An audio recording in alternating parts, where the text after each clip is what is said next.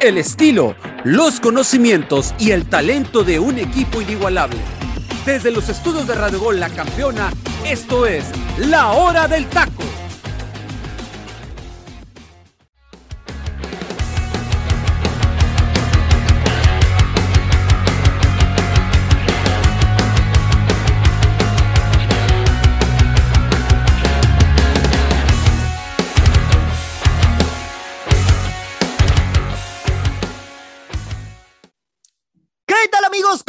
Muy buenas tardes. Bienvenidos a una emisión más de la hora del taco. Estamos completamente en vivo a través de la plataforma digital de Radio Gol 92.1 FM.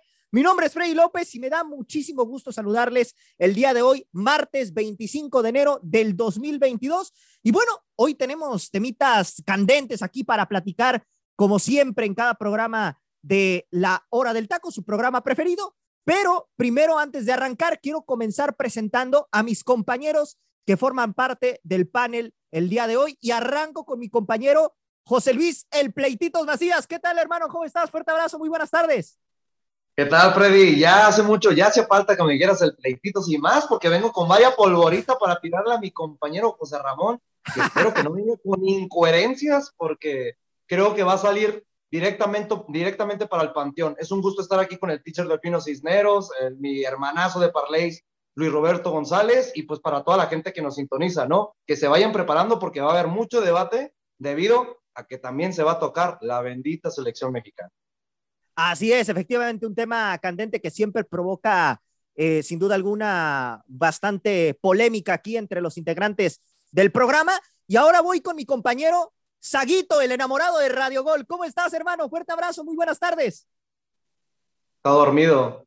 Hermano. madre mía. Hermano, hola. Que Cupido te fleche, por favor, ya que no te Ya, ya, perdón, perdón. Oye, oye, dile a, tu, dile a tu novia que estás en el trabajo, hermano, por favor, aguanta. no, yo ahí como media hora hablando y mi micro está apagado, Freddy se me hace caer, me hizo la trastada, ¿eh? Este, me da mucho gusto estar con ustedes, ¿no? Un programa más, una emisión más.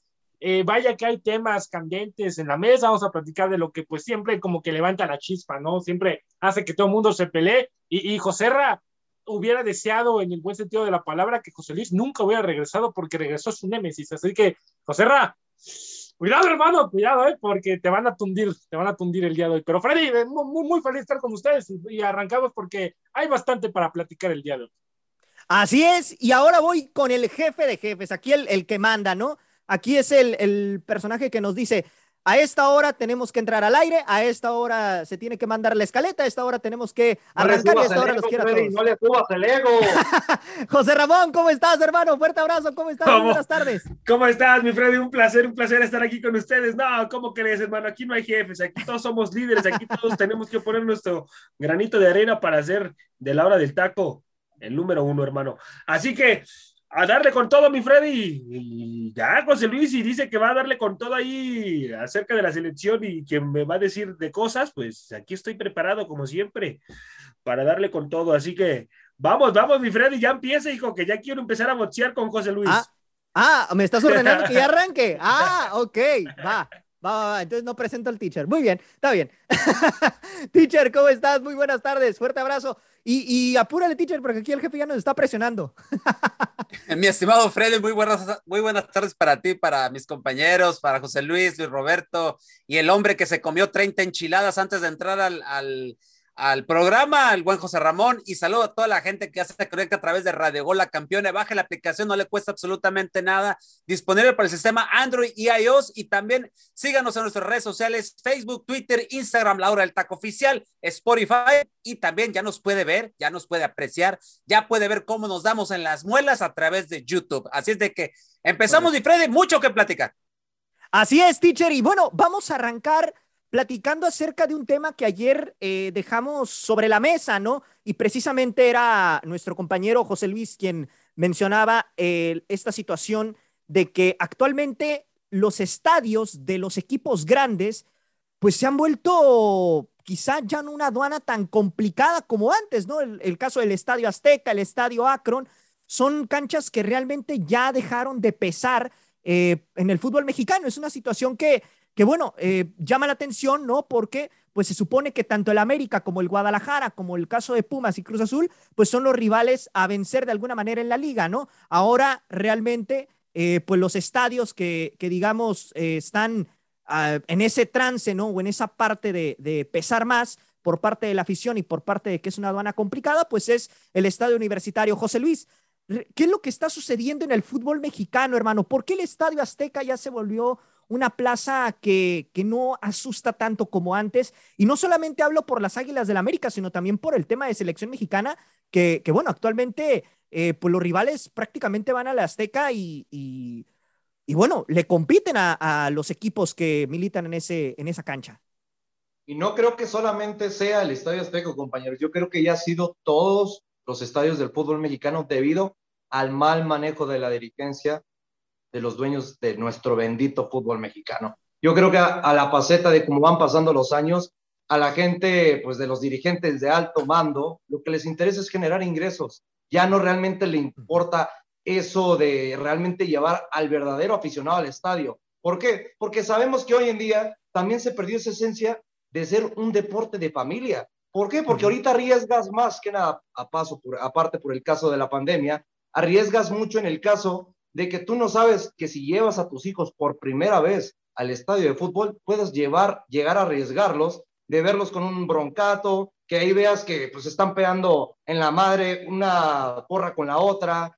Yo creo que depende mucho de eso, ¿no? De que tampoco los dirigentes de los equipos han puesto esos límites para realmente manejar qué es el tipo de público al que se quiere dirigir nuestra Liga MX. Siempre, con toda la expresión de la palabra, la mayoría de, lo que, de los aficionados que llevan, llenan los estadios terminan siendo malandros, malandros que no van con el fin de ver el partido, van con el fin de, pues la verdad, hacer desmadre, hacer su desbarate y pues... Creo Tipos con armas, José Luis.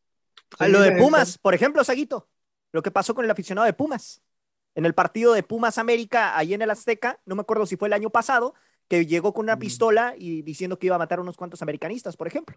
Ándale. Sí, no, lo acabas de decir. ¿Ibas a comentar algo, Saguito? Adelante, Saguito. Eh, Cupido lo trae. No, loco, no, no, solo decía, no, no, no, nada más interrumpía yo tantito a José Luis y le decía yo el tema de lo del aficionado, de la pistola, ¿no? Sí, claro. Sí, sí, sí no, sí, es que ya puntualizando ese tema, lamentablemente, ¿dónde está la seguridad de los estadios?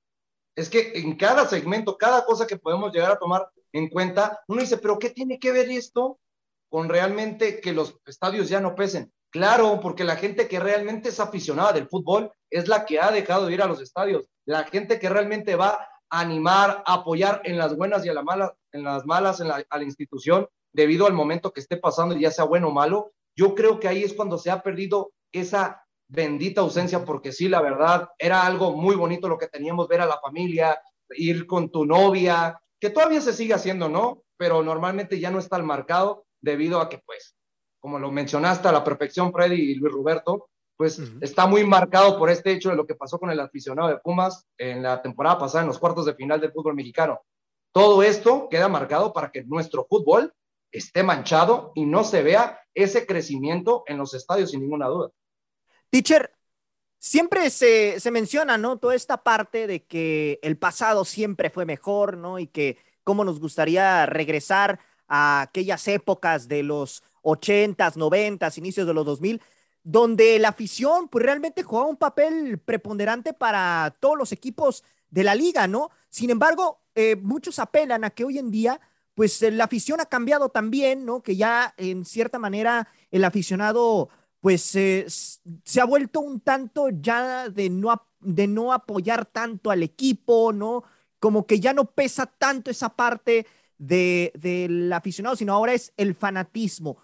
¿Tú qué opinas acerca de esta situación? ¿Crees realmente que el fútbol era mejor antes que hoy en día? ¿Y eh, que eso esté Fred... provocando que la, pues los estadios ya no estén empezando como antes? Eh, mira, Freddy, eh, digo, yo soy para, para que entienda la gente que nos está escuchando y la que nos está viendo a través de YouTube y la que obviamente, repito, nos escucha a través de Radio Gol. Eh, antes, mira, podemos decir, yo que tengo 45, he entrado en 46, a mí me tocó ver el fútbol de los 80. Yo no estoy diciendo que el fútbol de los 80 y que me haya quedado atrapado en esa, en ese, en esa época de los 80 y 90 sea mejor que el actual. Todo va evolucionando, todo va evolucionando cada época tiene sus características propias, cada época tiene sus fallas, como las tiene esta, como las tuvo la, mi época de los ochentas y los noventas. Lo que sí te puedo decir, Freddy, es que la afición también ha ido cambiando, las redes sociales también juegan un papel preponderante en esto, la economía, porque no hay que ser tan, tan, tan tontos, por así decirlo. Hoy entrar a un estadio en algunas partes ya te cuesta bastante caro. Antes, entrar, entrar al fútbol, que yo recuerde, yo no he tenido la oportunidad, a lo mejor como ustedes, de entrar a un, partido de fútbol, yo lo he comentado aquí, nunca, nunca he podido entrar. He entrado a partidos amistosos en la Ciudad de Mexicali cuando me tocó ver a una, un partido de Cuauhtémoc Blanco con los Dorados de Sinaloa, eh, y era en, un, en, una pretemporada, recuerdo. Es lo más cercano que he visto. Obviamente fui porque iba a ver a Cuauhtémoc Blanco, obviamente. Me ha tocado estar en partidos de béisbol que es totalmente diferente a lo, del fútbol, pero si nos vamos, repito, a los, a los costos, sí tiene mucho que ver, porque si vas en familia, ¿cuánto te gastas, ustedes que, eh, José Ramón, cuánto te gastas, cuánto se gasta una familia, por ejemplo, ir a ver un, una América contra Atlas, como pasó el, el, fin de semana pasado? ¿Cuánto te gasta llevar eh, esposos y ponle dos hijos? ¿Cuánto te gastas ahí en la pura entrada, José Ramón? En la pura entrada, yo creo que como unos es que es dependiendo los boletos, teacher, pero por ejemplo, los boletos en el Estadio Azteca no son nada baratos, ¿eh? Ya por lo regular te los venden. Bueno, a ver, pues pero en cuestiones de que si vas a la frontera, como en Tijuana, Monterrey, ah. la verdad, los ah, precios son más elevados. Estamos hablando definitivamente. de que el más barato te viene saliendo 220 pesos. Imagínate, con cinco personas que vayan, con más de mil pesos. Más de mil pesos, exactamente. Ya estás haciendo un cálculo de realmente que te saca de onda porque dices, ah, canijo, de por sí, te pones a pensar, dices, es mucha lana, pero la verdad, pasas un rato agradable, pero imagínate que para hoy en día, tú vayas con tu familia, vayas, lleves tu ahorradito, ¿no? Para que realmente no te, te prives, ¿no? De gastar lo que quieras comer, lo que quieras chelear, lo que tú quieras hacer fácilmente por cada uno de ellos, y si llevas al niño y lo que tú quieras, te estás gastando cerca de unos cuatro mil pesitos. Sí, sí, fácil. Eso en el Azteca, José Luis, porque si te vienes acá a la frontera, es prácticamente el doble lo que te gastas, hermano. Ahora, ahora. Y, más, y más, José Luis, porque después, compañeros, que la cenita saliendo del estadio, que esto, que aquello, yo creo que unos 4.500, 5.000 sí te andas gastando, ¿eh? En una salida. Oye, recuerda que normalmente cuando vas al estadio le vas a seguir otro lado y sigues gastando. pero estamos hablando en cuestiones del estadio, ¿no? Yo creo que sí vienes gastando un promedio de, tres mil pesos a cuatro mil pesos. Ese, es, eso es por una cosa. Luego la otra es, por ejemplo, el fin de semana pasado, gente de, de redes sociales en, de América incitaba que no fueran al estadio o que se iban al estadio que y dijeran el famoso fuera baños. Se ha puesto los, los, las situaciones muy pesadas desde redes sociales. También otro, otro factor, Freddy, para que la gente también ya no esté yendo a los estadios como antes, y ustedes lo dijeron hace rato, la situación de las famosas barras, eh, los, estos grupos de animación que hoy en día, la verdad, se convierten, no estoy diciendo que todos, ¿eh? porque luego dicen, es que dijeron que los dolores del taco todos, no, no, no, hay gente que se, que se, que detrás de estas barras de animación eh, son prácticamente gente que se dedica a delinquir, a, hacer desmanes dentro del estadio, que llegan en estados inconvenientes, ya sea estupefacientes, ya sea bebida, y que llevan y, que pasan un montón de cosas. Por eso ya la afición también no que creas que ya es muy seguro para muchos ir. No estoy diciendo que todos los estadios también aclaro, porque hay estadios que se da esto. Ahora, Freddy, también hace, hace muchos años, te estoy hablando de los ochentas, no eran las famosas barras, las famosas, lo, que hoy vemos en los estados. Antes eran las porras. Eran las porras y las porras eran familias. Eran familias las que dirigían las porras. Y también recalcar algo. Antes, en los ochentas, yo me acuerdo, ahorita estaba haciendo un, breve escrito aquí en, mis, en mis apuntes y estaba viendo cuáles eran los estadios que yo me estoy acordando Lástima que no está el tocayo, al cual le mando un abrazo, que sabemos por los cuales, los motivos por los cuales todavía no está aquí, pero yo me acuerdo, ochentas, obviamente el Estadio Azteca pesaba porque pesaba. O sea, ver el, ver el Estadio Azteca repleto hacía temblar a todos los jugadores y pregúntenselo a cualquier jugador de ese, de ese tiempo en los ochentas. Eh, el Estadio de los Pumas, el, el, Ciudad Universitaria en los ochentas también. Ir ahí era bastante pesado. Cuando se daban los clásicos América Pumas, madre mía, o sea, era un encontronazo, no nomás de, de equipo, sino también de, de la afición. Y no era pelearse ni mucho menos, era un, una, un duelo de porras, Pues, a ver quién gritaba teacher, más fuerte. Si no me equivoco, en un clásico América Pumas de los ochentas fue cuando sucedió este acontecimiento O en la final, de que se, se abarrotó todo el estadio, ¿no? Que hubo. o en una de las finales de América Pumas. Correcto. Aquel- eh, si no me equivoco, fue la del 84-85, Ajá. cuando Sí, hubo sí. los famosos tres partidos. Ok. Así es. También en los 80s había el Estadio Jalisco, el, el donde jugaban Chivas, y jugaba Atlas, Chivas. también era un hervidero y también era pesaba, o sea, tanto la afición de Atlas como la afición de Guadalajara, la de, de Chivas, perdón, pesaba porque pesaba. También hay otro estadio que yo me acuerdo del, eh, de, de los ochentas que también pesaba y, y aquí lo, eh, yo lo he escuchado de, sobre todo de jugadores de América cuando jugaron aquella final contra Tampico Madero. El estadio de la Jaiba Brava en los ochentas era sumamente pesado. Suma-. Ahora, en los noventas, acuérdense el estadio de los Toros Nesa. El, esta- el estado de, de, de Nesa era también un, un estado que también pesaba y aparte eh, ver, ese, eh, ver ese equipo de Antonio Mohamed en la cancha junto con todas las estrellas que tenía, más dirigidos por eh, Enrique Mesa, era un deleite y la gente abarrotaba ese estadio, pero su afición hacía pesar ese estadio. Ganar ahí era Correcto. complicadísimo. Ahora, otro de los estadios que en los noventas y ya prácticamente para entrar a los 2000 también pesaba el estadio de Santos, no el nuevo, el anterior, el que se le conoció como la Casa del Dolor Ajeno. Ese Sí, estadio también Sí, sí, sí. pesaba horrores. Y sobre todo el momento, a la hora que jugaban, recuerden que jugaban El- entre 3 y 4 de la tarde A las con una- cuatro. con Sí. una temperatura de arriba de 35, 36 grados. O Sí. sea, eso también pesaba porque pesaba. La Y así- bombonera también, ¿no? No, Ah, para acuerdo ahí, perfecto- Pa- me para allá iba, Freddy. teacher, que fue cuando le decía, se le, también se le mencionaba como el estadio de los alacranes. Por lo Exacto. mismo. Ajá. eh, Exacto. No, y ahí, ahí se vivió la final de Cruz Azul también, muchachos, si no me equivoco, Cruz Azul Santos, ¿no? En el Sí. Estadio Corona. El- Sí. a- Sí. Acabas de decir también otro, Santos Freddy. Monterrey. Acabas de decir otro también que pesaba y era el, el- Era. la bombonera, la, la de. Toluca. Que yo no digo que ahorita no pese, pero creo que ha dejado un poco de ser tan pesado como antes. Antes jugar en la, en la cancha de la bombonera, ahí en el estadio de los Diablos Rojos del Toluca, también era pesado. En los 90, acuérdense de aquel equipo de Cardoso y compañía, también Sí, dirigido, no, no, no, no. también Pero, dirigido por, pero es que haya pasado mucho tiempo, porque también a inicios del 2000 todavía seguía pe- pesando la bombonera. Sí. Pero Bueno, estaba, volvemos. si no me equivoco, Vicente, eh, Vicente Vicente Sánchez, Sánchez. Iván Alonso. Cardoso, o sea, toda esa playa de jugadores que tuvieron, o sea, también lo hacía pesar, pero recuerden, mo- remodelan este estadio y siento que perdió esa magia, eso, eso que tenía. Ese es mi, mi punto de vista, yo que vi los, las transmisiones de los partidos, pero ya estando en el estadio uno no lo sabe, ¿no? Porque no, yo no he estado ahí. Ahora, otro de los estadios que también eh, siento yo que, que, que dejó de pesar, o bueno, no que dejó de pesar, pero también ya no existe. ¿Se acuerdan el estadio de Monterrey, el universitario? El TEC. El TEC. Ese también, a pesar de estar muy alejado, era un estadio que también pesaba. Y sabemos, Sí. la afición de Monterrey es la mejor afición de México, aunque Sí. le pese a quien le pese. Hoy, el único estadio que pesa, y aquí lo dijo Gibran Aranje la semana pasada, es el estadio de los Tigres. Sí, el Sí. universitario. Sí, el universitario, el de San Nicolás de los Garza, es el estadio. Ahora, Freddy, ¿qué está pasando? Ustedes lo acaban de, ahorita lo acabo de comentar, eh, con la situación que ya te, la economía, las redes sociales, eh, el hecho de que puedes ahora ver el partido en casa, en la comodidad, también la pandemia, de cierta manera también alejó a la gente de los estadios. Hay mucha gente que todavía no va a los estadios todavía por el temor de poder contagiarse.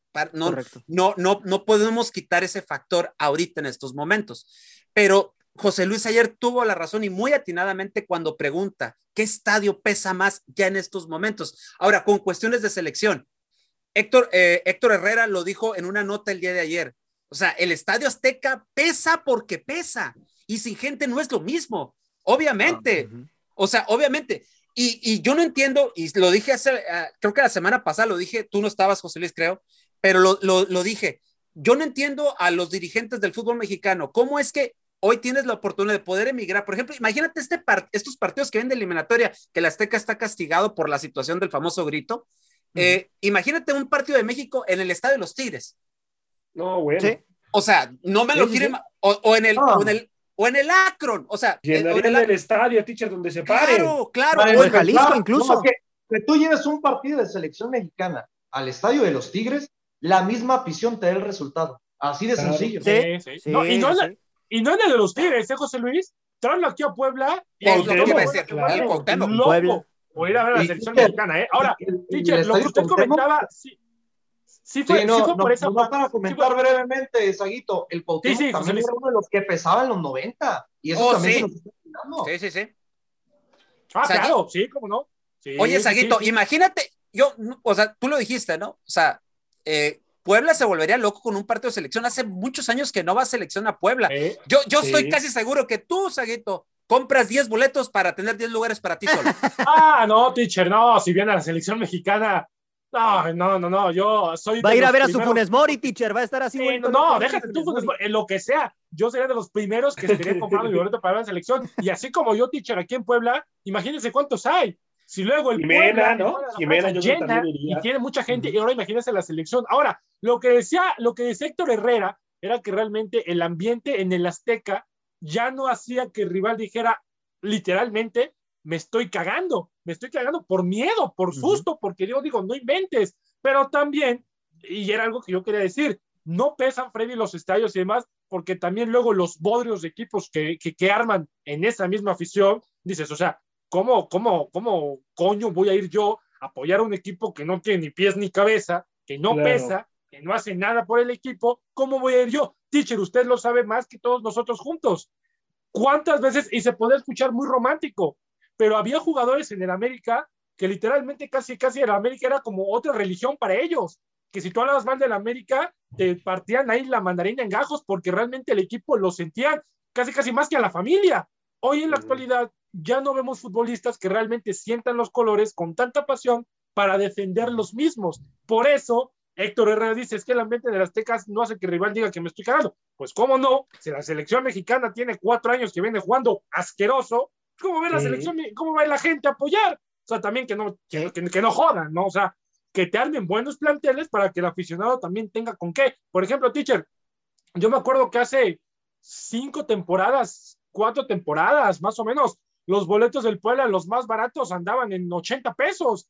Porque decías, no inventes, Wow. ahorita el más barato está en 220 y el que le sigue ya va aumentando. Y lo que usted comenta tiene toda la razón. O sea, imagínense yo, un, un pro- un promedio de boleto medio son, cuesta 435 pesos. Si voy yo con mi novia, ya son cerca de 800 pesos, de 900 pesos. Y si nos compramos una semita, ¿ok? La semita te la empujan en 70 pesos, ya son otros 140. Y el pasaje de regreso ya son otros 100. Y, o sea, entonces ya ir al fútbol ya te cuesta 1400 No, pesos, hermano, 1500 ya. pesos, dos personas. Sí, o sea, también es. que no inventen.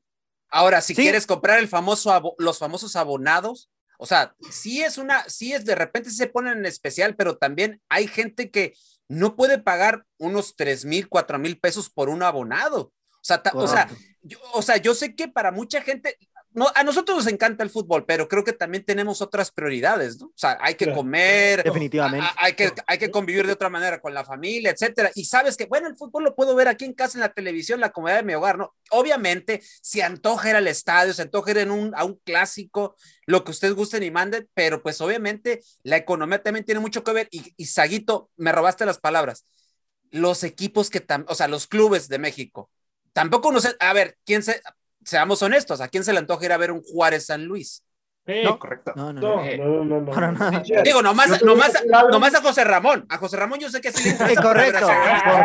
Pero yo les puedo decir, y Freddy es la prueba contundente, que Cholos juegue contra Puebla, Querétaro, Juárez, Sí, hay más del 50% siempre de gente. ¿Por qué? correcto. Porque tiene la bendita fortuna de ser frontera, la frontera más visitada en el mundo. Correcto. ¿Y qué es lo que busca el gringo? Tener un equipo de primera división. Recuerda que el, el gringo, aunque no sea tan fan del soccer en términos generales, porque son más amantes del béisbol, del NFL, entre otros deportes, yo creo que es lo que buscan, entretenimiento. El gringo. ¿en qué se caracteriza? En el deporte, en entretener. Y es lo que busca, lo más cercano que tenga con arraigo al fútbol mexicano. ¿Y cuál es el equipo? Los Cholos de Tijuana. No por algo, siempre los Cholopás son los primeros, les puedo asegurar, entre los primeros tres boletos que se van del fútbol mexicano.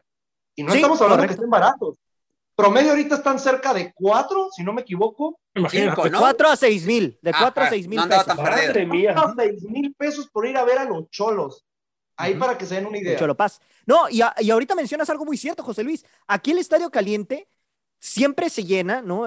bueno, se llena en el sentido de, de, que viene mucha gente de Estados Unidos a ver al equipo porque efectivamente es un entretenimiento para ellos, ¿no? Entonces, en ese, en ese sentido, esto que mencionas es cierto, el, vivir en frontera en cierta manera a Cholos le beneficia porque mucha gente viene de San Diego, de Los Ángeles, ¿no? A ver al equipo de Tijuana, digo, no responderá en la cancha, pero pues en, la, en, el, en las gradas no falta ahí la, el aficionado que, que bueno. Pero volvemos a lo mismo, el gringo viene por entretenimiento, viene a distraerse, a divertirse, no viene tanto por el gusto como el mexicano, Exacto. que riesgos de que le apasiona el fútbol mexicano. Así es. Así el fútbol en general. El gringo es más de ser por profesión, por amante del deporte.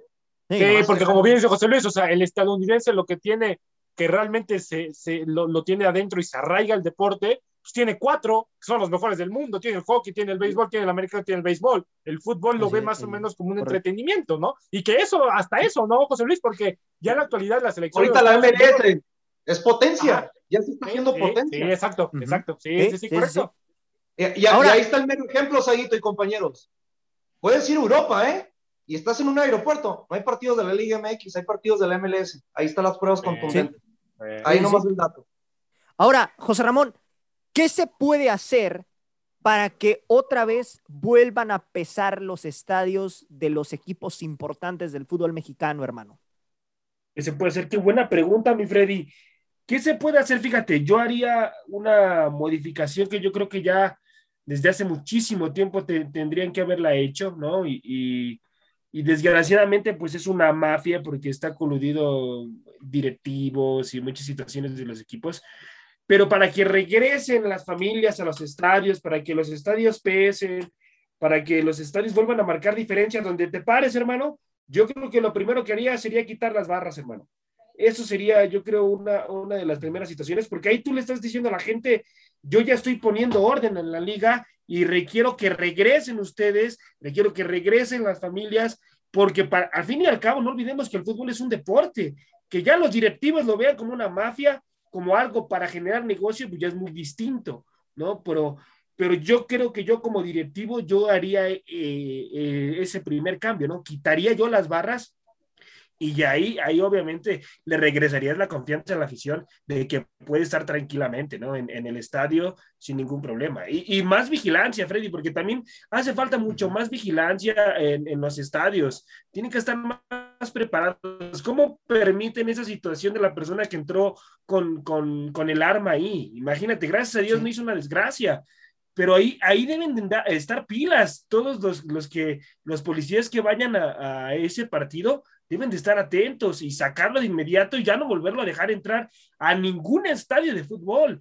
Buscar la manera de, de como lo hacen en Inglaterra. Si no me equivoco, en, en, en Inglaterra, si cometes eh, algo que no, que no va de acuerdo a, lo, a las normas del estadio, eh, ya no puede volver a entrar a ningún estadio la, la persona que, que, comete una atrocidad. Entonces, e, esas son medidas. Eso, eh, nomás para complementar, también si la persona no se vuelve a parar en el estadio, buscan que en Inglaterra o en cualquier parte de Europa lo veten de los estadios por el, alto riesgo que conlleva que una persona que va al estadio con malas intenciones puede, pues, pueda perjudicar a todo el público que realmente va a disfrutar de lo que es el fútbol.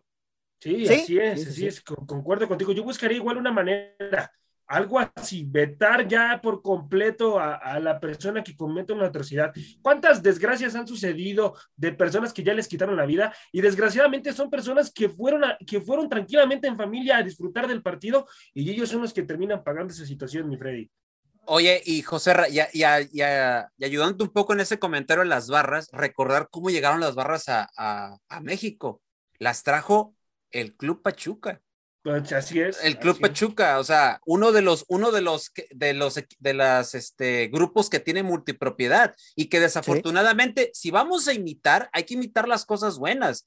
Y se quisieron teacher, se está imitando el fútbol argentino. Estamos adoptando las costumbres del fútbol argentino. Pues desde hace mucho. Pero, volvemos a lo mismo. ¿Quién, e, ¿Quién, era el vicepresidente deportivo en ese debido momento? Fácil. Exactamente. ¿Qué Andrés es Fácil? argentino. Ah, gracias. Ahí quedó el ejemplo claro, pues es el punto. Y el golpe de inflexión que tiene Grupo Pachuca hoy en día, sin ninguna duda, sabemos que es el, puede ser de los más pesados en el fútbol mexicano hoy en día, peleándose con Grupo Orlegui. Compañeros, ya para cerrar e irnos a la rola, díganme ustedes, ¿cuántos años creen que vaya a pasar para que otra vez el Azteca, el Akron, el Olímpico Universitario vuelvan a pesar en la liga y sean estadios, aduanas muy complicadas de visitar para los equipos? Pues principalmente, Freddy, tienen que armarte equipos competitivos, tienen que ser también justos con los precios, tienen que cuidar la seguridad de la gente, tienen que realmente también ser solidarios con el, con el público y decir, o sea, nosotros lo comprendemos, si ponemos partidos a las 9 de la noche, no vamos a cobrarles 800 pesos, o sea, también que no inventen. Hasta que todo eso se junte, que lo veo muy complicado, va a seguir pasando esto, ¿no? Por eso, pues los estadios siguen sin pesar, eh, pues, la gente ya no va, ya no asiste, no tanto porque no quiera, sino porque el equipo no te ayuda, ¿no? Dicen, ayúdame a ayudarte. Eh, si el equipo no te ayuda, pues no te puedo ayudar. ¿Cuánto tiempo le pones, Aguito, aproximadamente? No, no, pues no sé, unos, voy a, no sé, 10 años. 10 años. ¿Tú, José Luis? Hoy lo veo complicado, ¿eh? Yo creo un poquito menos, un promedio de 5 a 7 años pasarían, debido a que tiene que pasar el caso de la pandemia, porque recuerden que esto de la pandemia nos ha afectado a nivel internacional en lo económico, pero pues también sabemos que la mayor prioridad con este debido caso pues, es la salud. Joserra. Yo creo que le pongo un promedio de 5 a 7 años, hermano, yo creo, ¿eh? Igual por la situación de la pandemia, también los estadios eh, ya, o sea, ya no se volvieron a recuperar económicamente. ¿eh? Entonces también la pandemia afectó mucho. Necesitamos que la pandemia se termine por completo para que el fútbol y la vida, ¿no? La vida vuelva a tomar el ritmo que, que, que, teníamos. Teacher, cierro contigo. Yo pienso que son eh, cinco a seis años. Eh, ya hablaron pandemia, pero también viene el mundial, este, este mundial tripartita, ¿no? Que, se está manejando ah, del 2026. Y creo que la, aquí México le está apostando mucho a esto. Y obviamente por eso de cierta manera vemos cositas que a veces no nos gustan. Yo quiero pensarlo así. Quiero que están haciendo todas esas modificaciones, este ahorro de dinero de muchos clubes por, por no gastar, por, para dedicarle tiempo y espacio lo que se viene para el Mundial del 2026. El de Qatar, pues no lo cuento porque ese ya está a la vuelta de la esquina. Correcto. Pero ese sí, porque son cuatro años, más uno más, uno más, o sea, otros dos años más. Creo que ahí los dueños ya se deben de entender que la, la, realidad del fútbol mexicano es esta que estamos ahorita platicando. A lo mejor la gente que nos está escuchando está diciendo, ah, estos están locos, pero díganos locos, y tal vez en, cuestiones de unos dos, tres años nos vamos a empezar a dar cuenta que a veces va a haber estadios que antes, oye, ese estadio antes pesaba y ahora ya no está pesando, la gente ya no está yendo. Conste, los, sus amigos de la hora del taco les están diciendo este tipo de cuestiones que salió precisamente el día de ayer. Escucha el programa del día de ayer en Spotify y ahí se manejó la situación y hoy lo estamos haciendo porque era un tema interesante que le conviene, no nada más a usted como aficionado, sino también a los federativos y a la gente que maneja el fútbol aquí en nuestro país. Así es, yo coincido con mis compañeros, yo también siento que este proceso nos va a tomar aproximadamente de cuatro a cinco años para que otra vez eh, los estadios de los equipos de peso en el fútbol mexicano pues vuelvan a, tener ese, esa situación de ser una aduana complicada para los equipos visitantes. Teacher, mándanos a Rola y regresando vamos a continuar aquí platicando acerca de una noticia que, que bueno, que nos llama la atención porque Héctor Moreno dice que este ya será su último mundial, pero bueno, ahorita lo platicaremos. Regresamos, esto es La Hora del Taco. Este es el momento musical de La Hora del Taco.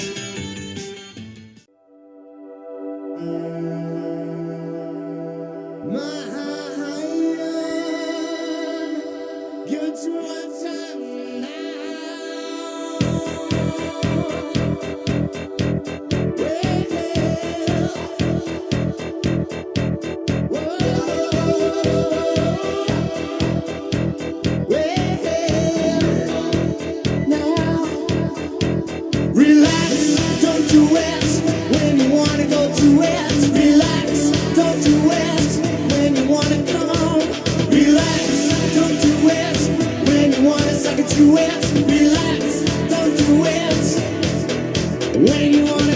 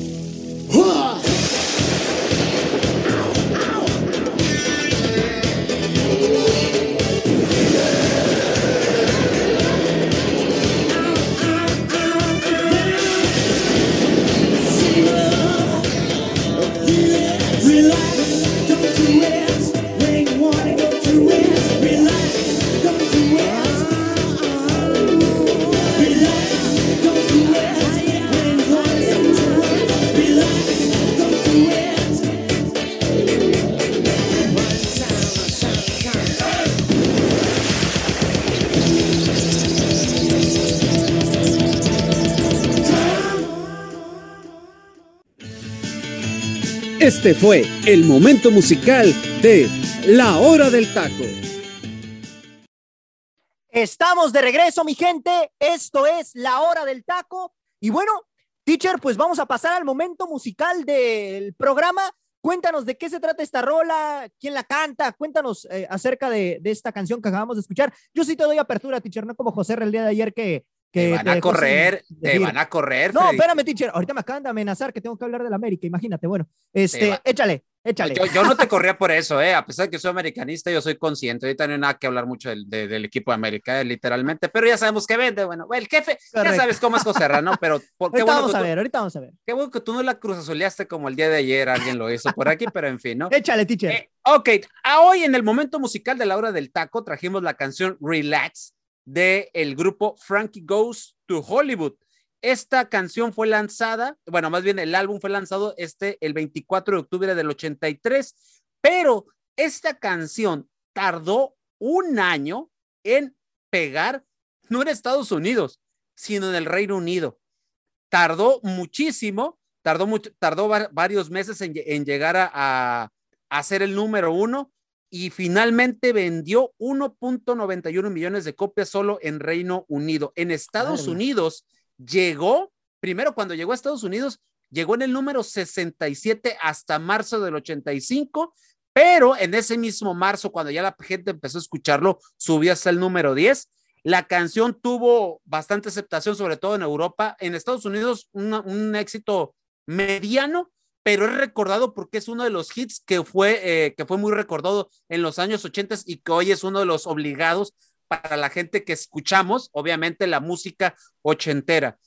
Esta canción ganó un Brit Award en el 85 y esta canción, esta canción es muy utilizada en varias películas y ahorita me estoy acordando, por ejemplo, de Loca Academia de Policía, la número uno, por ahí se, se usa esta, esta, esta banda, esta, esta canción, y también en la, en la película de Zoolander también se, se, utiliza esta canción, y, este, y haces un cachito de esta, de, esta, de esta canción en una de las películas de American Pie, en la, en la de la boda, cuando se hace un duelo ahí de, de, baila, de, de danza entre uno de los, entre Stifler contra uno de los modistas que va a ser el vestido de novia del, del, del, protagonista de American Pie que se va a casar y andan buscando. Si no han visto la película, se la recomiendo, está bastante, bastante buena esa película. Y hay un, vuelo, hay un duelo ahí de, de, de baile y usan un fragmento de esta canción para, este, para ese, ese famoso duelo. Y pues este es el momento musical de la hora del taco. Hoy le tocó a los años 80, ayer fueron los 70 y así empezamos porque mañana traemos algo de los 90 y después cerraremos la semana con algo del 2000 y luego el 2001. Eh, por ahí les va a gustar las dos últimas opciones del 2000. Y nada más les voy a dejar un dato así. Hay un actor que a mí en lo particular me gusta mucho y que es de la vieja ola de Hollywood, que se llama Clint Eastwood. Así nomás les voy a dejar. Así Madre nomás mía, se las voy a dejar.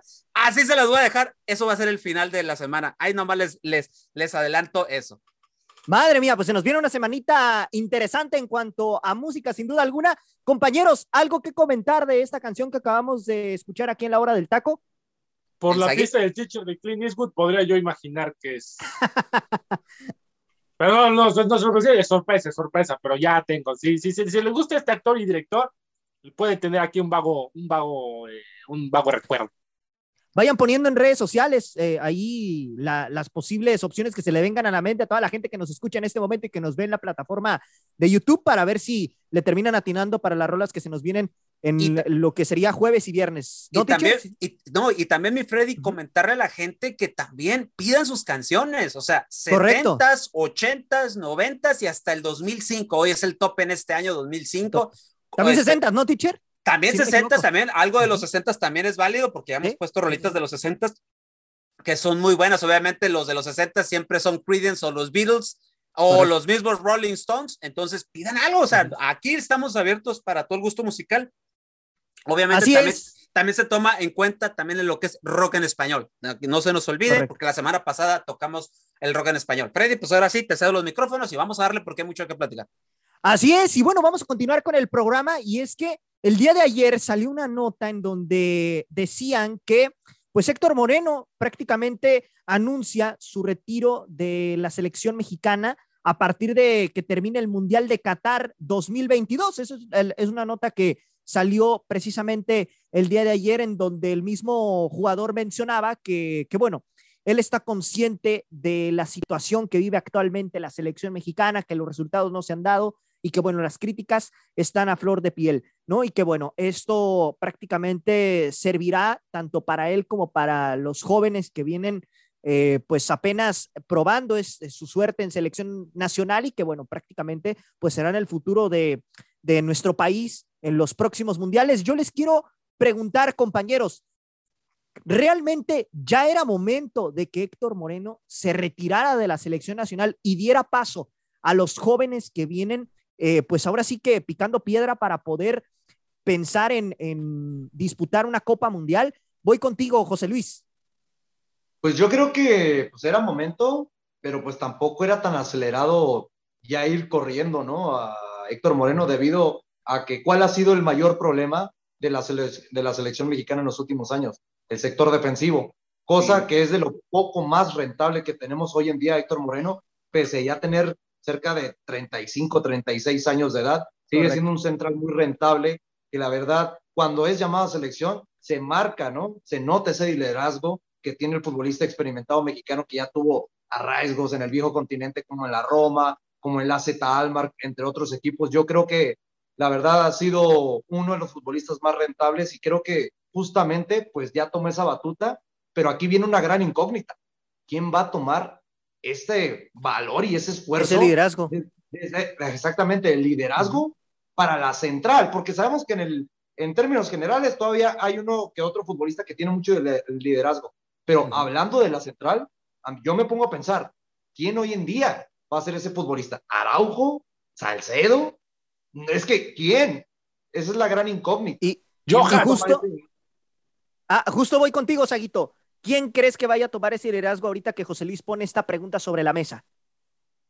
No, yo creo que lo de Johan Vázquez podría ser el, suplente natural de, Héctor Moreno. Héctor Moreno era un, bueno, es todavía un, un eh, defensa central estupendo, estupendo en tal extensión de la palabra, te juega bien el fútbol, el fútbol aéreo, sobre todo por su estatura, ¿no? Le ayuda muchísimo que está alto, es rápido, es desequilibrante, es físico, tiene cuerpo y demás, es muy bueno. Pero yo creo que cuando él se vaya, lo que hemos visto de Johan Vázquez hasta el momento apenas tiene 23 años, creo que podrá ser completamente ese relevo generacional de, de, de, Héctor Moreno en la parte de la defensa central, ¿no? Que quede como capitán, que quede como líder justamente de esa zona. Eh, Johan Vázquez, eh, José Luis lo ha de saber perfectamente, yo lo he seguido muy de cerca. Los partidos que ha tenido ahí con el, con el Genoa ha sido de llamar la atención, ha tenido partidos muy buenos, muy, muy buenos, muy destacados, y el chavo se está puliendo bien. ¿Y quién te quita que a lo mejor el siguiente año, el siguiente torneo, puede llegar un equipo quizás todavía más importante, ¿no? Entonces, sí. creo que Johan Vázquez y ahora Freddy, no solamente es Héctor Moreno, o sea, Héctor Moreno lo anuncia, pero también creo yo que es el último mundial de Guillermo Ochoa, es el último mundial de Andrés Guardado, es el último sí. mundial de Héctor Moreno. O sea, ahí también, Héctor Herrera, a, también. a Javier Hernández ya no lo vimos con selección, pero tampoco lo vamos a volver a ver porque ya no, ya se le acabó el tiempo a Chicharo. O sea, ya hay futbolistas que también ya poco a poco, lejos de Héctor Moreno, también ya son sus últimos mundiales. O sea, ya este último mundial, pues te digo, fácilmente, y, y no solamente de José Luis, es la pregunta de quién va a ser el, el, el suplente en la defensa central. ¿Quién va a ser Ah, ese, a ver, ese jugador Saguito. con Andrés? Saguito, Sí. discúlpame, pero hablando de referentes, un ejemplo, en el medio campo se te va Andrés Guardado, tienes a Luis Romo que viene, Charlie Rodríguez que también te viene bien, Sebastián Córdoba que aunque eh, no anden al Ay, no. es Ay. alguien que tarde o temprano va, puede agarrarte el liderazgo. En el de la delantera se te fue el Chicharito Hernández, pero está Raúl Alonso Jiménez. Ese es Correcto. el punto. Todavía hay presente y futuro en el medio campo y en la delantera. Pero, hablando del área de la defensiva, para mí Johan Vázquez está muy joven para tomar esa Sí. batuta. O se ocupa, Recuerda- un, se recuerda ocupa uno, alguien de experiencia. Moreno- recuerda que cuando Héctor Moreno toma esa batuta, ya tenía, estamos hablando cerca de 30 años, porque Rafa Márquez Sí. se acababa de retirar. Es que ese Es es el recorrer problema. a Epson No Álvarez trae también. ¿eh? Cuando esa labor de... No, pero. Edson está muy chavo también todavía, José Ra. Sí, no, Edson- aparte Edson Álvarez, compañero, no es central, es medio de contención Es, defensiva. eso. sí. Es, es muy diferente. Pues, pero, No, pero también te es puede problema. suplir esos. También Epson te puede suplir No, esos. pero como posición Claro. natural. O sea, que son defensas Sí. centrales. Digo, su carrera, su carrera la arrancó como central, ¿eh? Sí, claro, no pero a ver, sabiendo que es tu mejor recuperador en selección mexicana, ¿lo vas a No, arriesgar correcto, a bajar a correcto. central? Correcto. no Estarías matando una posición. Sí, claro. Por lo mismo, Ahora- ese es el problema. Sabemos que a proyección a futuro, concuerdo contigo lo de Johan Vázquez, y sabiendo que está teniendo minutos, se ha ganado un poquito más de oportunidades en el Genoa de Italia, pues pinta para cosas buenas. Pero hoy en día, con todo respeto, por encima de Johan Vázquez, yo pongo a César Montes, y César Montes también le falta todavía mucho. Ese es el punto. No hay alguien realmente Pero que es que- tenga las es que yo capacidades estoy para con- tomar ese liderazgo. Pero es que, es que ya lo- los tienes que poner, porque es como van a ir agarrando la experiencia, Montes y Vázquez, poniéndolos ya, que, que se Es que, generen ya. a ver, que- también se nos están olvidando muchos. Proyección, que son buenos, no para que sean capitanes o tomen ese puesto de Héctor pero viene Jesús Angulo. También, también. Stitch. Gilberto Sepúlveda, que Sí, cuando ha ido a sí. selección, Sepúlveda ha sido rentable. Te digo, Sí, sí. sí, sí. proyección a futuro tenemos muchos futbolistas. El problema es que presente, en el presente hoy en día, no tenemos alguien que realmente tenga la cabeza en el suelo para liderar en la central. Porque Araujo ni Salcedo, que son No. los más experimentados, tienen No. la batuta y el liderazgo y el fútbol que, César- eh, que Héctor. Moreno en su debido momento tuvo. Ni cerca. Es Y para, y para mí Araujo luego queda de ver muchísimo en selección, ¿eh? Sí, Muchísimo. claro. Te queda Sí, corto. Ni se diga de Salcedo, porque Y ya ven que cada vez que. Ah, sí, claro, sí, autogol de no. por medio, una expulsión, algo. Y, lo más preocupante de ellos dos es que a mi punto de vista están demostrando ser futbolistas de club, más no de selección, ¿é Sí, Porque pero ¿por qué no darle diferencia. oportunidad? A ver, pero aquí es cuando decimos, ¿por qué no darle oportunidad a nuevas caras? Hemos Claro. platicado, tal vez no es un futbolista que te va a dar liderazgo, pero está rindiendo. Jordan Silva te está rindiendo. Ah. ¿Por qué no pensar a futuro? Hasta Jared Guzmán, Ortega, hermano. Jared Ortega. Jared Ortega, sí. Víctor Guzmán no, futuro. Víctor no, Guzmán. Hay futbolistas con proyección. El problema es que ninguno de ellos la verdad, tiene liderazgo, el liderazgo que te brinda Héctor Moreno. Es que bien dices, José Luis, y como yo te interrumpí hace rato, hace falta la cuota de experiencia, el, el ese hombre que vaya guiando al que vaya a que, al que vaya a tomar la batuta de ser el líder de la central. Ya tuvimos a un Claudio Suárez en su momento, ya tuvimos a un Rafa Márquez. Héctor Moreno se quedó en esa con esa batuta. Ahora, ¿quién sigue para tomar la batuta de, de, de, Héctor Moreno y después de los chavos que ahorita comentaste, de toda esa playa que tenemos, quién va a seguir tomando ese, ese liderazgo Teacher, de la central? Teacher, y aquí se ve cómo el fútbol mexicano se ha estancado. ¿A qué me refiero? Por ejemplo, Héctor Moreno, si no me equivoco, es de la generación del 2005. ¿Estoy Sí. en lo correcto? Correcto. Así es. Así Muy es. bien. 2011. 2011 estaban centrales como un ejemplo, el pollo briseño. Es que el ¿Qué pasó pollo era el que debi- debió haber tomado esa batuta. A eso voy. ¿Qué pasó? Ahí se ve el reflejo cómo, no sé, el fútbol mexicano se empezó a estancar por andar contratando a, diversos extranjeros que realmente vinieron a prácticamente solamente a nada, ¿no? Y no se le dio continuidad a un proyecto de jóvenes que quizá ahorita estarían rendiendo fru- frutos en la selección. El claro ejemplo es este que ya mencionó de- del pollo briseño. No, pero también, Freddy, también voy a comentar algo sobre el pollo. ¿eh? El pollo también, hermano, eh, es un futbolista que sí demuestra más habladuría que hechos dentro de la cancha. ¿eh? Entonces, eh, yo creo que él mismo, él solito fue perdiendo eh, ese liderazgo que de alguna manera yo le notaba. Él solito lo fue perdiendo con Guadalajara. ¿eh?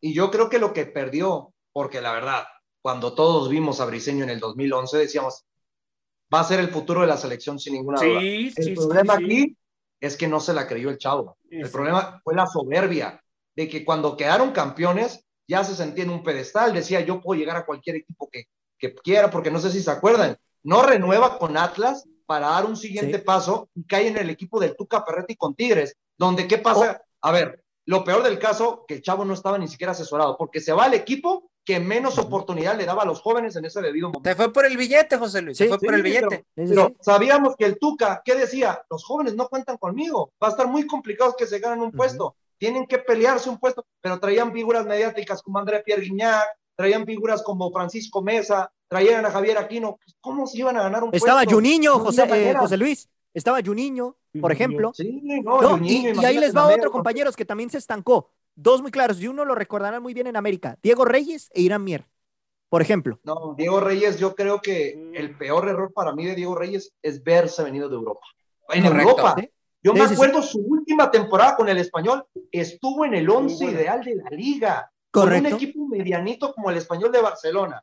Ahí ya para que la verdad haya quedado en ese equipo, te da que fue un central muy rentable o muy bueno, que todavía le pertenecía al Porto. El problema de Diego Reyes siempre fueron las indisciplinas, cosa que hizo que tuviera que venirse a México a ganar billetes, porque con Seizao en el Porto ya no lo quería.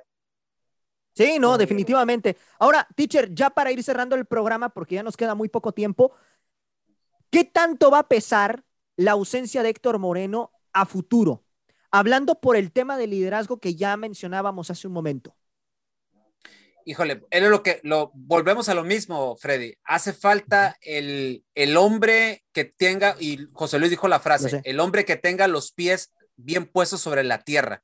El hombre que te dé el jalón, Ambición. el hombre que tenga, el, el hombre que te da el famoso jalón de orejas, el hombre que te acomoda la defensa, el que pega el grito, el que es, o sea, repito, el que es el líder de la defensa, no lo tenemos. O sea, si tú te vas a, aquí, a los equipos de liga, siempre vas a encontrar un referente en la defensa. En México, después de Héctor Sí. Moreno, no lo tenemos. Y creo que si empezamos a buscarlo, no lo tenemos ahorita. O sea, son Correcto. proyectos a futuro.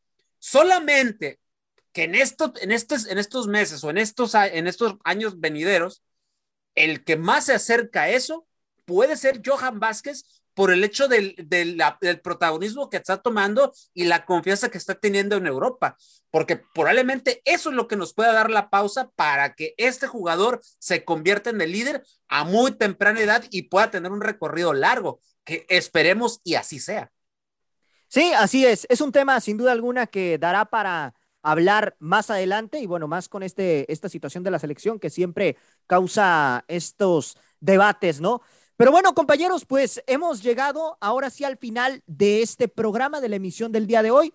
A nombre de mis compañeros, el teacher Delfino Cisneros, Luis Roberto Saguito, José Ramón y José Luis, el Pleititos Macías, yo soy Freddy López y estuve al mando de la conducción y nos escuchamos el día de mañana. ¡Ánimo! Hasta la próxima.